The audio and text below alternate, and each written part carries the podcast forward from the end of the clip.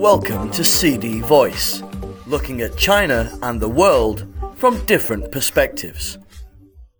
Scams targeting seniors took centre stage at this year's annual 315 Gala event hosted by state broadcaster China Central Television on Wednesday, which coincides with World Consumer Rights Day on March 15th.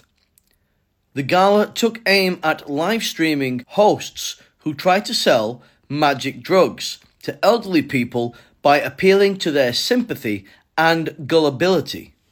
They call themselves sons and daughters to their elderly viewers and put on made up dramatic shows where the drugs are used to save people's lives and solve family disputes.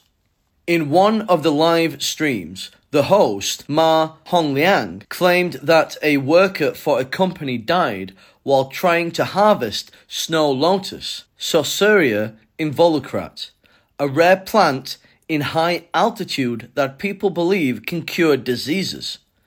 To make amends, the company then decided to give the employee's mother its products made of snow lotus, which cured her disease. Ma claimed that the drug can cure tumors and that snow lotus can be harvested only once every nine years. She had decided to destroy the product, but was talked out of it by an expert who claimed to be from the Chinese Academy of Sciences, after which she decided to sell the product to her viewers. However, the product is only general food that called snow lotus seed and not a medicine. A manager surnamed Yin said his company is responsible for selling such products to live streaming hosts, which are all normal food products such as candy and drinks. All the stories are fake ones, and people in the live streaming shows are hired actors. It's all fake, Yin said. The channels of all the live streaming hosts exposed during the gala have been suspended.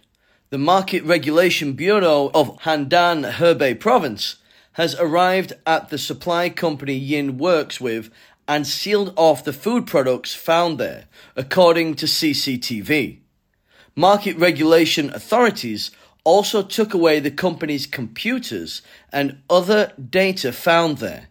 The live streaming hosts have not been found, and local police have started an investigation into the event. That's all for today. For more news and analysis, buy the paper. Until next time.